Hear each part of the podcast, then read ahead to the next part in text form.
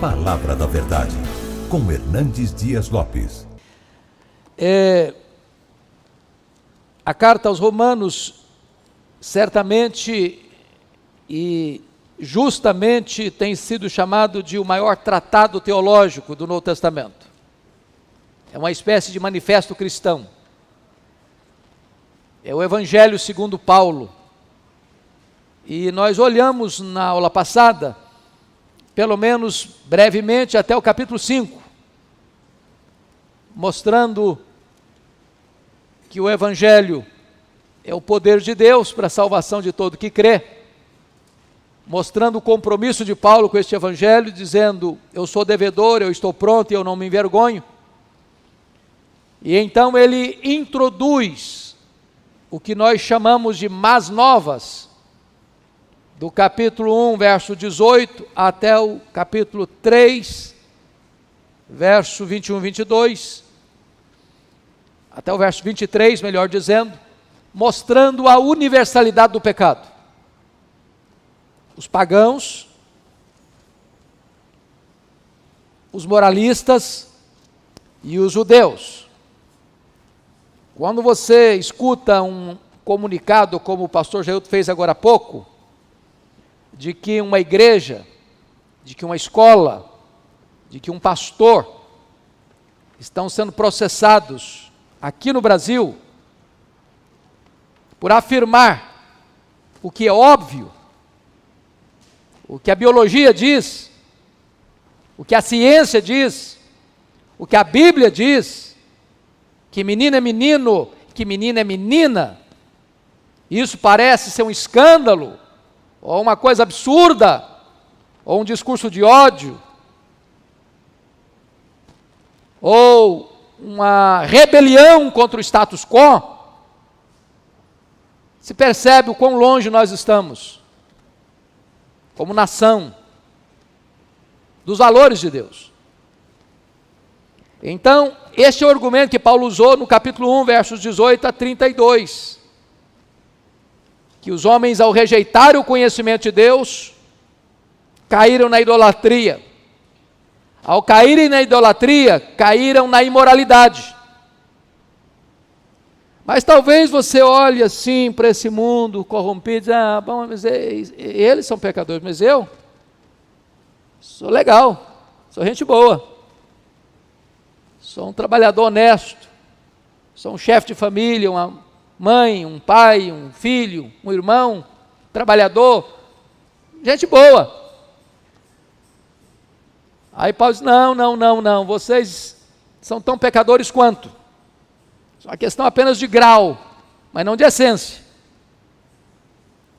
Aí o judeu que se orgulhava da lei, que tinha passado pela circuncisão, o sinal visível da aliança de Deus. Não, vocês são pecadores do mesmo jeito. E ele encerra, encerra este ponto no 3,23, dizendo que todos pecaram e destituídos estão da glória de Deus. O argumento de Paulo é que você não está pronto a escutar boas novas sem antes ouvir as más novas. Primeiro você reconhece que é pecador. Depois, então, você sente necessidade do Evangelho. Aí Paulo abre sobre o Evangelho, a partir de Romanos 3, 24, mostrando a doutrina da justificação pela fé, mostrando que a justificação não é pela lei, pela observância da lei, não que a lei seja um problema, não que a lei seja pecado, a lei é santa, é justa, é espiritual. O problema é que a lei não foi dada para nós com o propósito de salvação. Não. A lei foi dada para nós para mostrar-nos quão pecadores nós somos. E eu vou usar três metáforas simples para entender. A lei é como uma tomografia computadorizada. Você passa numa máquina lá e aquela máquina consegue ver o que está dentro de você. Mas aquela máquina não remove o tumor, ela apenas mostra o tumor. Ela não é o bisturi. Vamos pegar uma figura por exemplo, de um alguém que está caminhando lá na roça, numa trilha, e acende uma lanterna e vai iluminando o caminho. Você consegue ver que tem uma pedra no meio do caminho. Mas a lanterna não tira a pedra, só mostra a pedra. Vamos pegar a figura da engenharia civil. Um pedreiro vai construir uma casa, vai levantar um muro. Ele usa um prumo. O prumo mostra para ele se a parede está certa ou está torta. Mas o prumo não endireita a parede, o muro. Só mostra se está torta ou não. Assim a lei. Ela revela o seu pecado, mas ela não remove o seu pecado. Então, o propósito da lei é nos levar ao conhecimento do pecado. Então, Paulo introduz a doutrina da, da, da justificação pela fé, no capítulo 3. Paulo exemplifica a doutrina da justificação pela fé no capítulo 4, mostrando que os dois grandes personagens do Velho Testamento, Abraão e Davi, foram justificados não pelas obras da lei, mas pela fé. E no capítulo 5, Paulo dá os frutos da justificação: paz em relação ao passado, graça em relação ao presente e glória em relação ao futuro.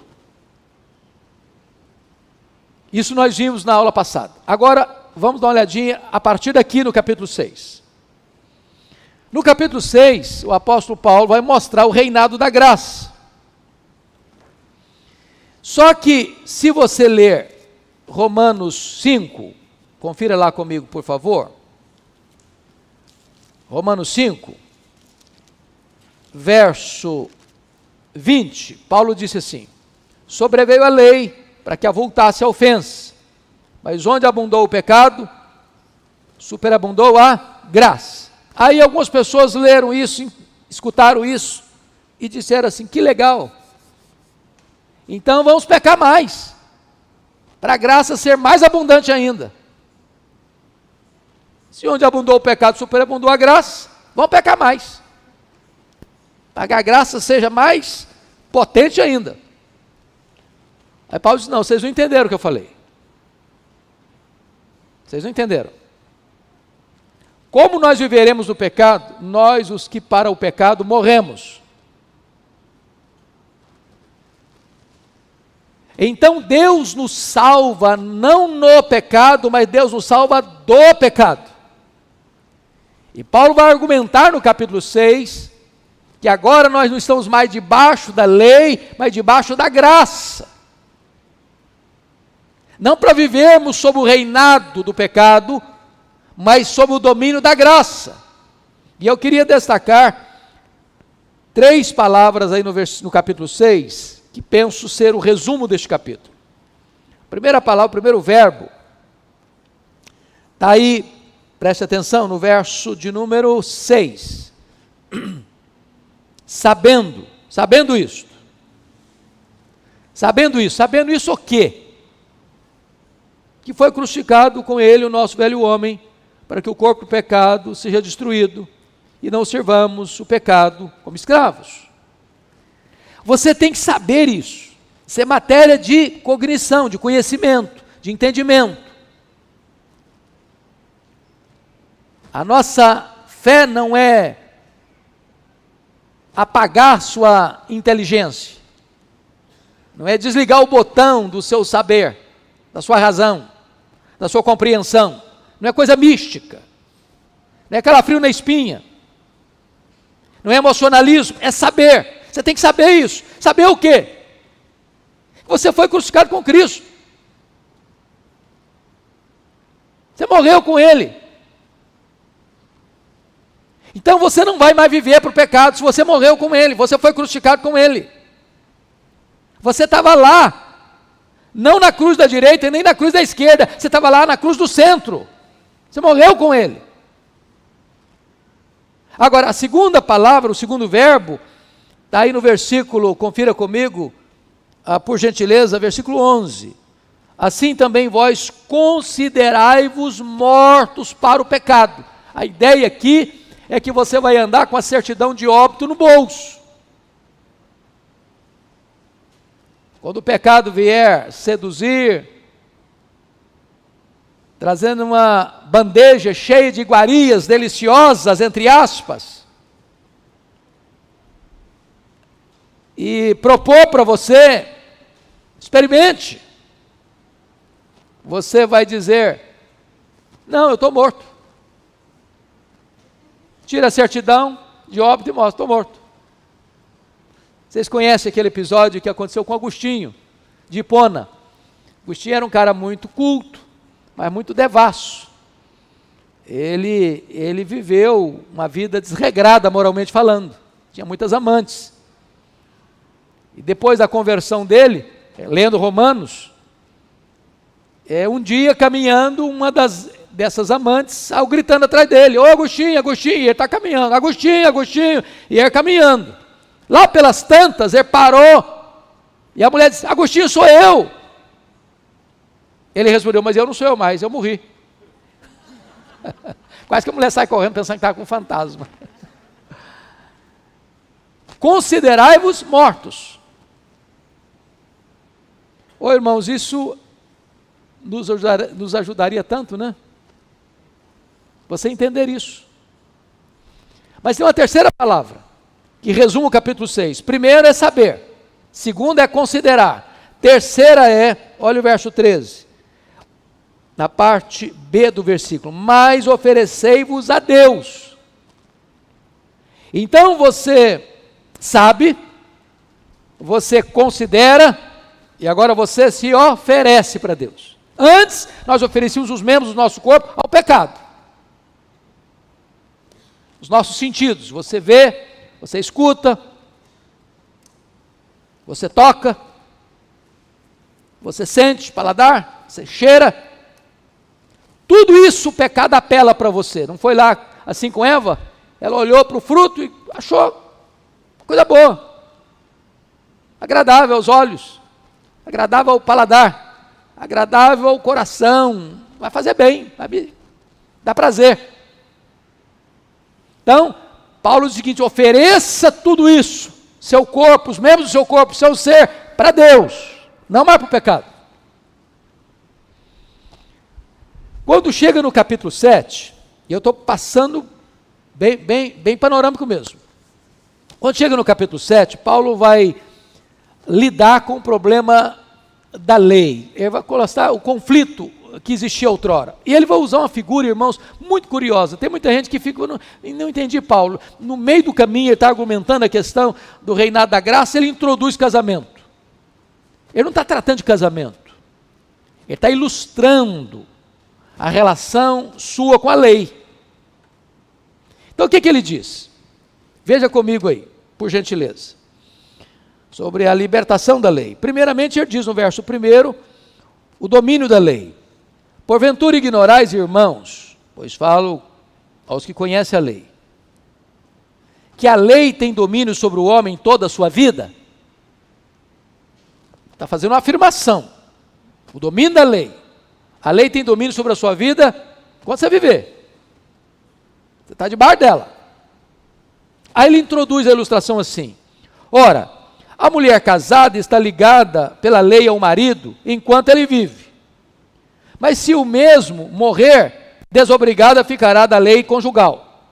De sorte que será considerada adúltera, vivendo ainda o marido, se unir com outro homem. Porém, se morrer o marido, será livre da lei e não será adúltera se contrair novas núpcias. Bom, o princípio está certo. Aplica-se perfeitamente mesmo ao casamento. Então a mulher está ligada ao marido enquanto ele viver. Se o marido vive ainda e ela vai morar com outro homem ou ter relação com outro homem, ela é considerada o quê? Adúltera. Mas se o marido morrer, ela está ali para casar com outro homem. Fica livre do julgo conjugal. Paulo está usando essa ilustração do relacionamento conjugal para mostrar a relação nossa com a lei. Porque a lei tem domínio sobre você enquanto você viver. Você está casada com ela. Quem é a lei? É o marido. Pensa num marido bom. Pensa num marido santo. Pensa num marido que não erra de jeito nenhum. Agora, pensa numa mulher complicada. pensa numa mulher atabalhoada. Pensa numa mulher que não agrada esse marido nem um dia sequer. Pensa num casamento turbulento. Esse é o casamento meu, seu, com a lei. A lei é santa, a lei é espiritual, a lei é justa. Esse marido é tão bom, tão bom, tão bom que ele não morre. Pronto. Você não consegue ficar livre dele. Qual foi a solução? Para resolver essa pendenga? A mulher morreu. A mulher morreu. Preste atenção nisso. Nós não cremos em casamento depois da morte, viu, gente? Isso é doutrina herética de Mormon.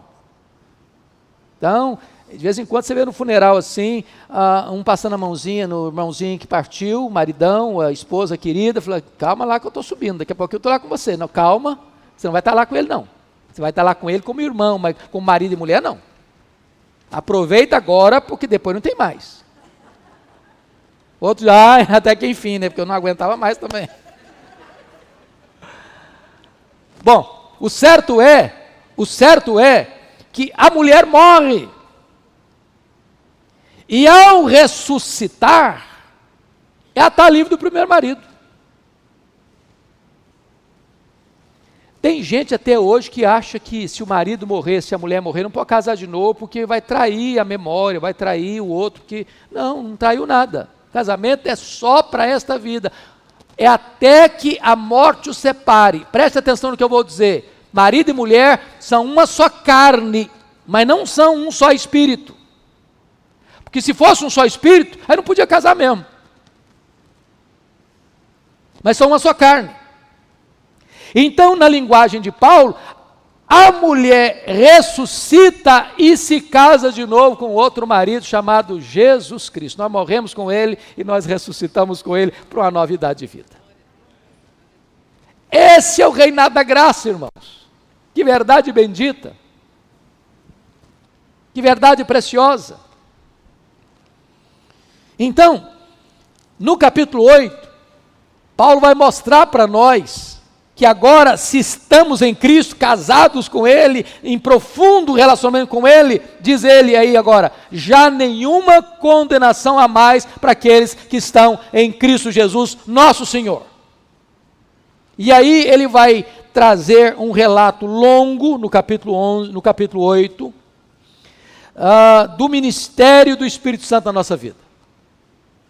O Espírito Santo nos liberta da escravidão, versículo 2. O Espírito Santo nos capacita a obedecer à lei, no versículo 4. O Espírito Santo nos predispõe à santidade, nos versos 5 a 8. O Espírito Santo habita em nós, no versículo 9. O Espírito Santo vivifica o nosso espírito, no versículo 10. O Espírito Santo dará vida ao nosso corpo, no versículo 11. O Espírito é o nosso credor, pois somos devedores dele no versículo 12, o Espírito Santo nos capacita a triunfar sobre o pecado, no versículo 13, o Espírito Santo nos orienta como filhos de Deus, no versículo 14, o Espírito Santo nos dá garantia da adoção, no versículo 15, o Espírito Santo é testemunha da nossa filiação, no versículo 16, e o Espírito Santo é o penhor da nossa herança gloriosa, no versículo 17. Se a palavra eu dominou o capítulo 7, o Espírito Santo domina o capítulo 8. E agora Paulo vai tratar de três gemidos no capítulo 8. O gemido da natureza, os gemidos da igreja e os gemidos do Espírito Santo. Isso é incrível, porque a queda, irmãos, de Adão e Eva não trouxe consequências maléficas apenas para a raça humana mas trouxe para toda a criação. E Paulo diz que a natureza está gemendo, contorcendo-se de cólicas, de dores intestinais, aguardando a redenção dos filhos de Deus, aguardando a volta do Senhor Jesus Cristo. Quando haverá novos céus e nova terra. E aí Paulo diz que a igreja também está gemendo, mas não é o gemido do desespero, é o gemido da mulher que está para dar à luz. Quando a mulher está gemendo de dor, a dor do parto, não é dor de desespero, é dor para dar à luz um filho, e aí está a sua alegria. E agora Paulo vai dizer que a igreja está como que na ponta dos pés, aguardando a volta de Jesus, dizendo: Maranata, hora vem, Senhor Jesus. E Paulo vai dizer que o Espírito Santo que habita em nós também está gemendo. Gemendo de três maneiras, ou intercedendo por nós de três maneiras, com gemidos inexprimíveis, de maneira intensa, sobremaneira, e de forma eficaz, porque Ele intercede por nós segundo a vontade de Deus.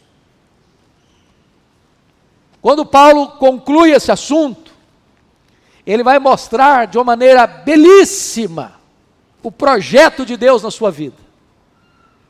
Quando no verso 28 ele vai dizer que todas as coisas cooperam para o bem daqueles que amam a Deus, daqueles que são chamados segundo o seu propósito. Quando ele vai dizer no versículo 29 que Deus nos predestinou para sermos conformes à imagem do seu filho, para que ele seja o primogênito entre muitos irmãos. Isso é muito bonito, porque preste atenção, vamos entender aqui. O que, que diz João 3,16? Deus amou o mundo de tal maneira que deu o seu Filho unigênito. Mas aí Jesus Cristo veio, morreu na cruz, e ao ressuscitar, e enviar o Espírito Santo, agora temos muitos outros filhos de Deus. Lembra da vara seca de Arão que floresceu? E arrebentou em amêndoas maduras? Pois agora esta amendoeira é a igreja. Você e eu começamos a nascer como filhos de Deus. E agora Jesus nos é apresentado não mais como o unigênito, mas como o primogênito entre muitos irmãos. Então você é filho de Deus. É claro que não na mesma categoria ou substância de Jesus. Porque, embora você e eu sejamos filhos de Deus, nós nunca seremos participantes no sentido dos atributos que só Deus os tem. Há atributos que Deus tem, não repartiu, nem repartirá, nem com anjos, nem com a igreja. Quais são esses atributos? Só Deus é autoexistente, só Deus é imenso, só Deus é infinito, só Deus é eterno, só Deus é imutável, só Deus é onipotente, só Deus é onipresente, só Deus é onisciente, só Deus é transcendente, só Deus é soberano. Porém, nós seremos filhos de Deus, membros da família de Deus. E aí Paulo vai introduzir o versículo que é considerado a a corrente, os elos da corrente da graça, no verso 30. Aos que Deus predestinou, a esses Deus também chamou, aos que chamou, a esses também justificou, aos que justificou, a esses também glorificou. Então, se você olhar, você está indo de ponta a ponta, de eternidade a eternidade. A gente não compreende bem essas coisas logicamente. Porque é como se houvesse eternidade pretérita e eternidade futura. E no meio, o tempo, a história. Quando é que Deus escolheu você? Antes da fundação do mundo. Aí ele cria. Aí acontece a queda. E aí acontece a história da redenção. E nessa história da redenção, o Deus que predestinou você chamou você. E esse Deus que chamou você justificou você. E esse Deus que justificou você, glorificou você. E aqui está um ponto lindíssimo, porque glorificação é um fato futuro. Se dará na segunda vinda de Cristo. Mas Paulo não errou nem na teologia, nem na gramática, porque coloca a glorificação como um fato consumado. Aos que Deus justificou, a esses Deus também glorificou. O que significa isso? Significa que Deus não usa rascunho nos seus planos. Deus não precisa fazer upgrade nos seus planos. Deus não precisa atualizar seus planos. O plano de Deus é eterno, imutável, não pode ser frustrado. Se Deus predestinou você, se Deus chamou você, se Deus justificou você, na mente dele, nos decretos dele, você já está glorificado. Sua salvação não corre risco. Irmãos, esta é uma doutrina tão bendita, tão consoladora, que tantos crentes no Brasil e no mundo deixam de desfrutar. Pense você o seguinte: se a minha salvação dependesse das minhas emoções, um dia eu estaria salvo, outro dia eu estaria perdido. Tem dia que você está assim para baixo? Ou só eu que fico assim? Tem dia que eu fico meio assim, meio, meio. Tem dia que tem um nó na sua garganta também, ou só na minha que dá de vez em quando? Se dependesse da minha emoção, eu estava perdido. Agora, imagine se a minha salvação dependesse de eu só fazer as coisas certinhas. Você peca ainda hoje? Porque eu sou um miserável pecador ainda. Quanto mais perto da luz você fica, mais você tem consciência que você é pecador. Se dependesse disso aí, eu estava frito. Podia ter certeza de salvação, nem um minuto. Sabe o que, que me espanta? É que Deus, apesar de me conhecer como me conhece, Ele me ama. eu não sei quantos se lembram de um pregador que esteve aqui conosco, muito querido, e disse assim: se a minha mulher me conhecesse, como Deus me conhece, ela não ficava casada comigo numa semana.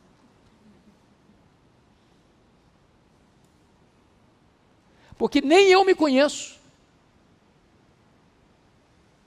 Eu fico pasmo comigo mesmo algumas vezes. Deus me conhece por dentro, por fora, Ele conhece a minha palavra antes de eu falar, Ele conhece os meus pensamentos antes deles virem à minha cabeça. E Ele me ama assim mesmo.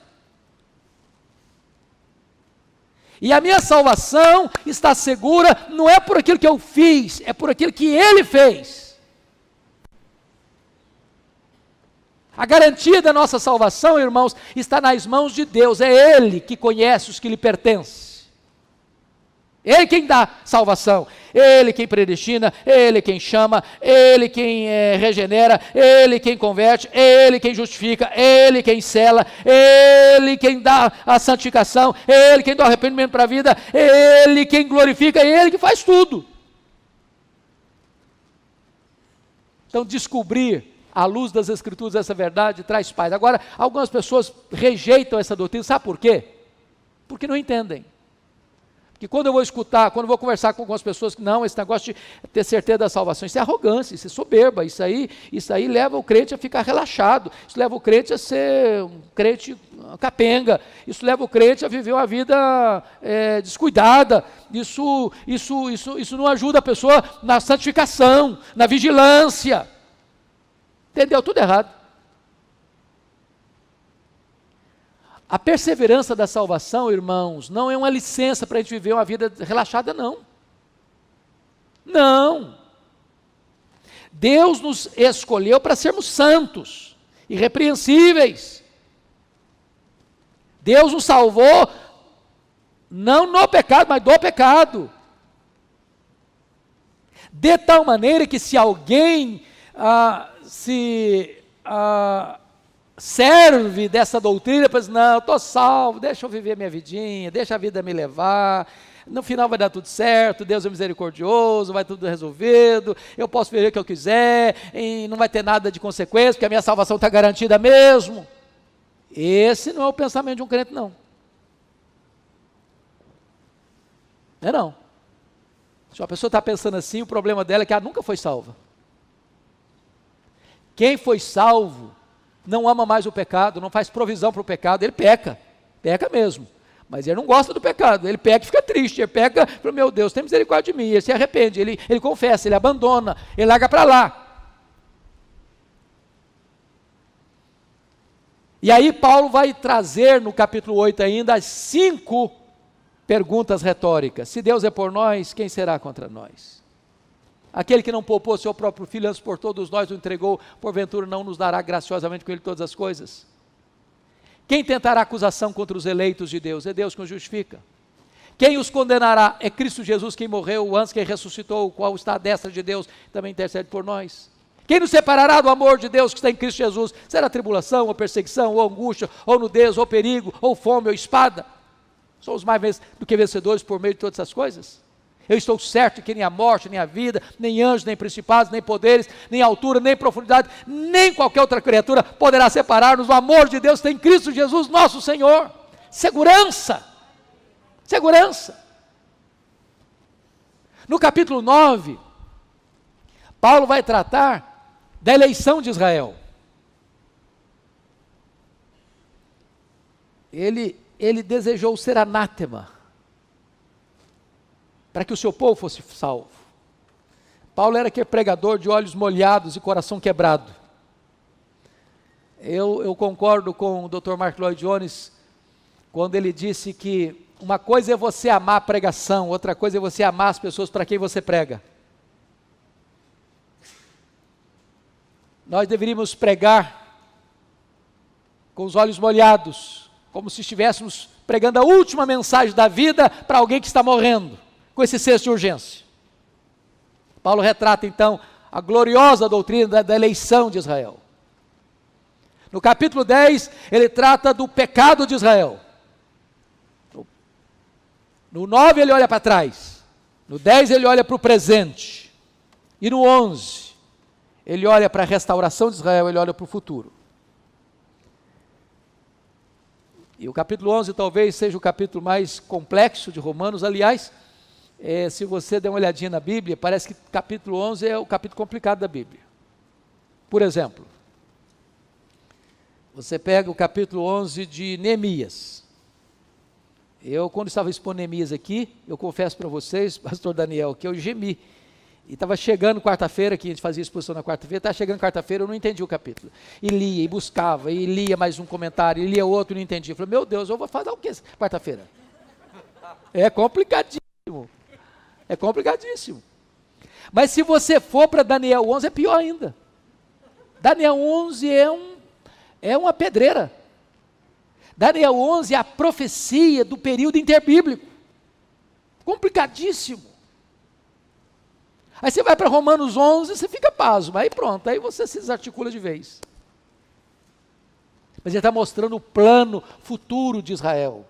Se a rebeldia de Israel trouxe salvação para nós, a restauração de Israel talvez traga glorificação para a igreja. Mas, quando Paulo conclui o 11, desta majestade desta soberania de Deus na salvação da sua igreja, ele precisa exclamar: ó oh, profundidade da riqueza, tanto da sabedoria como do conhecimento de Deus. Ele fica extasiado e ele termina essa sessão doutrinária com a doxologia. Aí ele entra dos capítulos 12 ao 16 para aplicar a doutrina. Paulo sempre adotou essa metodologia, com raríssimas exceções. Raríssimas exceções. Parece que só em Tito, não sei se em outra carta, talvez o Daniel pudesse me dar essa resposta. É, ele foge dessa metodologia de primeiro dar doutrina e depois aplicar a doutrina. Primeiro dá a base teológica, depois ele dá o resultado disso, que é o comportamento, a ética. Primeiro o credo, depois a conduta. Como é que começa o 12? Rogo-vos Pois, irmãos, pelas misericórdias de Deus, que apresenteis o vosso corpo por sacrifício vivo, santo e agradável a Deus, que é o vosso culto racional, e não vos conformeis com este século, mas transformai-vos pela renovação da vossa mente. Então vamos entender aqui a preposição pois. É isso aqui, ó. É o elo de ligação entre o que ele falou e o que ele vai requerer da igreja. Irmãos, isso tudo deixa eu dizer uma coisa para você. Vir para a igreja é um perigo, sabia? É. Quando você escuta uma verdade, você se torna responsável. Então, cuidado. Se você não quer compromisso com Deus, aqui é um lugar perigoso. É perigoso. Porque quando você escuta, você precisa entender que essa verdade vai ter implicações na sua vida. Agora, note que Paulo está dizendo, rogo, essa palavra é a palavra mais forte que tinha para solicitar algo. Rogo-vos, pois, por, pelas misericórdias de Deus. O que é as misericórdias de Deus? Tudo que ele ensinou até ali. Que apresenteis o vosso corpo. Ou seja, com a morte de Cristo, você varreu do altar os animais mortos, agora é você que se entrega. Como sacrifício vivo, santo, agradável a Deus, que é o vosso culto racional, ou seja, essa liturgia cultica do culto coletivo que nós temos aqui, não encerra a nossa vida cultica. O que você faz na sua casa, no seu trabalho, no seu lazer, também é adoração a Deus.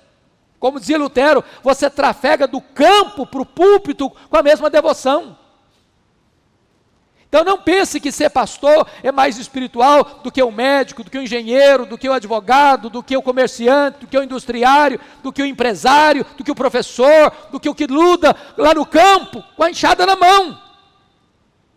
Você glorifica a Deus com o que você faz. Você cultua Deus. Agora, eu só queria chamar a atenção para três palavrinhas aí.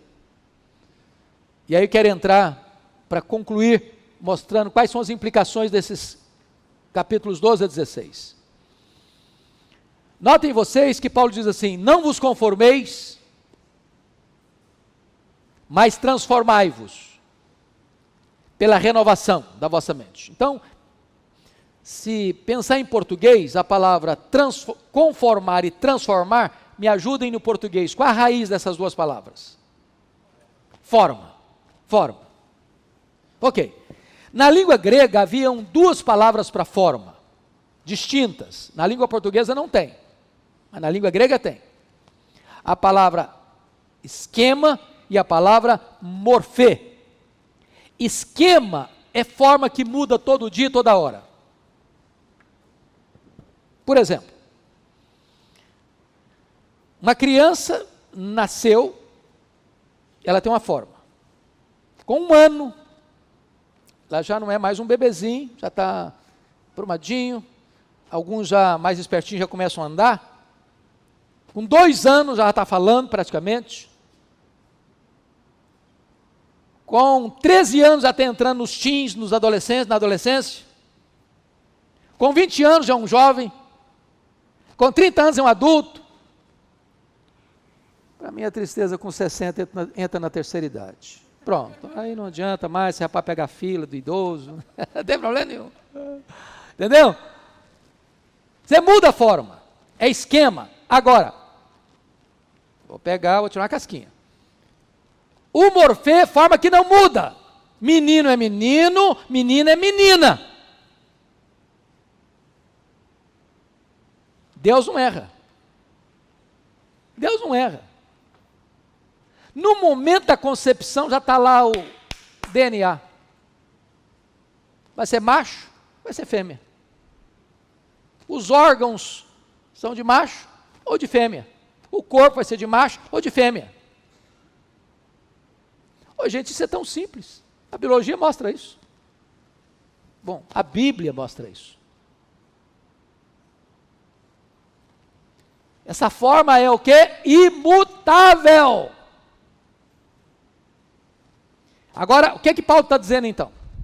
Não vos conformeis com este século, significa o seguinte: o mundo tem uma forma, está mudando todo dia, toda hora. Não entre nessa forma. Ontem era proibido, hoje é permitido, amanhã vai ser obrigatório. Está mudando. É a ditadura do relativismo. Paulo diz: não se conforme, não entre nessa forma. Ah, mas a Suprema Corte vai aprovar. Não entre nessa forma. Ah, mas o direito internacional está dizendo, não entre nessa forma. Ah, mas o fulano de tal, que é muito reconhecido, acha que isso é o certo. Não entre nessa forma. Ah, mas todo mundo está fazendo. Não entre nessa forma. Ao contrário, transformai-vos. A palavra conformar, a raiz é esquema. A palavra transformar, a raiz é morfê. Sabe o que significa isso? Você tem um modelo. E esse modelo seu é um padrão, é um paradigma que não muda nunca. Sabe qual é o padrão? É Jesus. É Jesus, Ele é a verdade. Ele é o mesmo ontem, Ele é o mesmo hoje, Ele é o mesmo para sempre, Ele é o mesmo. Você pode olhar para Ele e mirar a Ele e mudar-se olhando para Ele e sendo transformado, e sendo transformado, e sendo transformado de glória em glória na imagem de Jesus, até você chegar à varonilidade do homem perfeito. Bom, então deixa eu ser breve agora para fechar. Se vocês perceberam, já leram Romanos? O resultado da salvação que nos foi dada em Cristo Jesus deve desembocar numa nova vida, que é traduzida em novos relacionamentos. Verso Romanos 1, Romanos 12, 1 a 2, relacionamento com Deus. Você se consagra a Ele. Romanos 12, 3 a 8, é relacionamento com você mesmo, sua autoimagem. Você tem que ter dois cuidados com a sua autoimagem.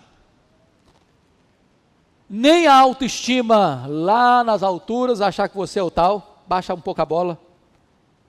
Nem curtir sentimento de inferioridade. Ah, não sou nada, sou um zero à esquerda, não valho nada, não presto para nada, eu sou um erro da natureza. Para com isso. Quem rejeita o projeto, rejeita o projetista. Então não pense você além do que convém. Mas não pense você também aquém do que convém. Ter uma autoestima boa, irmãos, é bíblico. Você foi feito à imagem e semelhança de Deus. E você foi redimido pelo sangue do Cordeiro. Então entenda isso, o valor que você tem pela obra da criação e pela obra da redenção. No capítulo 12, a partir do verso 9, Paulo vai tratar da, do relacionamento que você deve ter com seus irmãos. Seus irmãos. Até o versículo uh, de número 16. Tá? É amor sem hipocrisia, é amor cordial, é preferir o outro com honra, é você compartilhar as necessidades dos santos, é você se alegrar com os que se alegram, é você chorar com os que choram, é você ter o mesmo sentimento uns para com os outros. Você vai se relacionar assim com seus irmãos. Irmãos de fé. Claro que de sangue também. Mas a partir do verso 17, ele vai ensinar você como você se relaciona com seus inimigos. Preste atenção no que eu vou lhes dizer. Crente não faz inimigo, mas crente tem inimigo. Você duvida disso? Jesus disse: O mundo me odiou e vai odiar vocês também. O discípulo não é maior que o Senhor. Quando perguntaram para o pastor Francisco Leonardo, lá em Recife, reverendo, se a igreja for mais perseguida, ela será mais fiel? Ele respondeu: Não. Se a igreja for mais fiel, ela vai ser mais perseguida. Uma igreja fiel, irmãos, não é agora não, não é agora não, sempre foi perseguida. Agora parece que o cerco está apertando um pouco mais. E fique esperto. Crente tem que ter discernimento. Crente tem que fazer a leitura do mundo que vive. Porque você não pode subscrever nem contribuir para que os valores do cristianismo sejam destruídos. Estou falando de fé, estou falando de cristianismo. Mas agora, se você notar, no capítulo 13, Paulo diz como é que você vai se relacionar com as autoridades constituídas. E ele diz que toda autoridade constituída procede de Deus. E ele diz que as autoridades constituídas, e pensando aqui na estrutura da nossa república, você tem três poderes: executivo, legislativo, judiciário. Tem duas finalidades: promover o bem e coibir o mal. Quando uma autoridade, seja ela do presidente ao vereador, do governador ao deputado estadual, federal, senador, ou dos juízes nas mais diversas escalões do poder judiciário, em vez de promover o bem, promove o mal, cabe à igreja, como consciência do Estado, levantar sua voz. Me permita dar um exemplo triste, e eu percebo que não tem criança aqui, e eu vou usar a mesma expressão que eu ouvi. Eu estava pregando há 15 dias para a Associação de Pastores de Santa Catarina, mais de 400 pastores. Ao término da palestra, foi um advogado à frente, que faz parte uh, da assessoria uh, da, da Associação de Pastores, e disse: Meus irmãos, a igreja precisa estar atenta no tempo em que vivemos. E ele contando que no município de Itajaí, Santa Catarina, houve um evento. Desculpem da expressão, mas para promover o encontro das crianças viadas, com dinheiro público, patrocínio de verba pública. E não fora não foram a associação de pastores corrido, trabalhado intensamente com as autoridades e teria sido aprovado essa barbaridade com dinheiro público. Então a igreja, irmãos, ela não defende questão político-partidária. Nós não somos palanque. Nós não somos curral eleitoral. Mas nós somos um povo esclarecido. Nós somos um povo antenado. Nós somos um povo que faz a leitura do que está acontecendo à nossa volta. Porque cabe à igreja, como os profetas alertaram, é só ler a Bíblia. Os profetas alertaram os governantes quando eles erravam, quando eles saíam da linha, quando eles deixavam de ser o quê? Diáconos de Deus. Quando a Bíblia diz que as autoridades são ministros de Deus, a palavra lá é diácono. o presidente, os governadores, os senadores, os, os, os, deputados federais, estaduais, os vereadores, são diáconos de Deus, a favor do povo. A igreja precisa estar atenta a isso. Se vem perseguição ou não, irmãos, isso não é da nossa conta. A igreja sempre foi uma igreja perseguida. Sempre foi. O que a igreja não pode é se acovardar, se calar, se omitir. Aí você vai para o capítulo 14 e 15. E agora Paulo vai orientar como é que a igreja se relaciona com irmãos que pensam diferente de você em coisas secundárias. Problema lá, questão de comer carne, sacrificada aí, comia, não comia. Então havia dois grupos na igreja, o chamado grupo forte, o chamado grupo fraco. O grupo fraco tinha consciência mais sensível, mais melindrosa, e se escandalizar com qualquer coisa, os grandes fortes já tinham mais firmeza, mas o que, que acontece? Os fracos diziam para os fortes: vocês não são crentes, vocês comem carne. Os fortes e os fracos, vocês são os fracotes, vocês não conhecem Bíblia. Aí um julgava o outro. Paulo diz: não, para aí. Quem come não julga quem não come, quem não come não julga quem come. Você tem que aprender a entender uma coisa: que se o seu irmão está em Cristo, mesmo que não seja da sua igreja, mesmo que não faça parte da sua denominação, mas ele está em Cristo, ele é seu irmão. Eu não estou dizendo que você deve chamar de irmão as seitas heréticas. O que é seita herética? Aquela, aquele grupo religioso que nega verdades essenciais da fé cristã. Por exemplo, Se você pega, pega do ponto de vista da escatologia, você tem a milenista, você tem pós-milenista, você tem pré-milenista histórico, você tem dispensacionalista, você tem dispensacionalista, pré-tribulacionista, mesotribulacionista, pós-tribulacionista. Agora, qual é a doutrina? A doutrina é: Jesus voltará. Aí não dá para negociar. Não, Jesus não volta, não. Não dá para negociar. Qual a doutrina? Os mortos vão ressuscitar. Não dá para negociar isso. Qual a doutrina? Juízo final. Vai ter juízo, vai ter julgamento. Não, não vai ter juízo, não. Não dá para negociar. Não, não, quem, quem, quem, quem, quem não creu vai ser exterminado, aniquilado, não vai ter inferno, não. Não dá para negociar. Vai ter penalidades eternas e bem-aventurança eterna. Isso é doutrina, isso, é, isso, isso na linguagem jurídica é cláusula pétrea. Não dá para mexer. Agora, se o seu irmão é pré-milenista, ou ele é amilenista, ou ele é pós-milenista, são pontos de vista. Eu sou amilenista convicto, graças a Deus.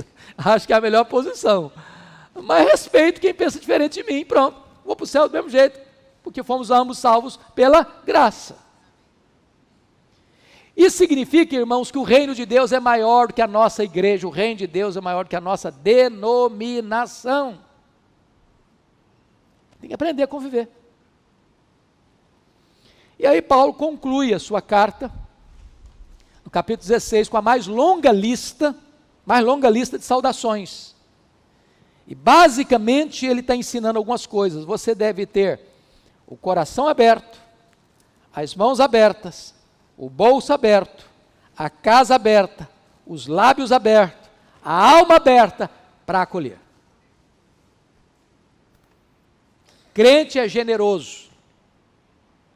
Não combina crente suvina, mão de vaca, pão duro, que dá tchau assim, ó. Não, combina não. Crente é abençoador. E aí, queridos, a bênção é o seguinte: que este é o poder do Evangelho. Ele informa e transforma. Ele fala a sua mente, e ao seu coração e move a sua vontade para fazer a vontade de Deus. Que Deus nos ajude, que Deus nos abençoe e que vocês continuem estudando a Bíblia com apego, com amor, com zelo, com entusiasmo. Não apenas para serem meros, meros leitores, porque é uma bem-aventurança, bem-aventurados que leem. A outra bem-aventurança, bem-aventurados que ouvem.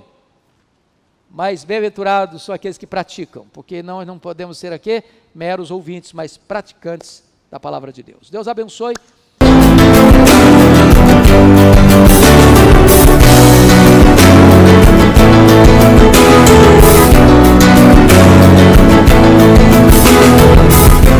Palavra da Verdade, com Hernandes Dias Lopes.